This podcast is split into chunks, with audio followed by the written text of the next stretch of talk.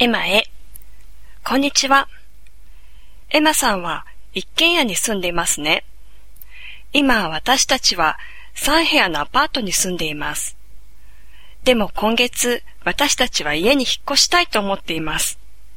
この家は新しいです。だから庭に木や花はまだありません。菩提樹のお茶の香りについて。私はこの香りが説明できません。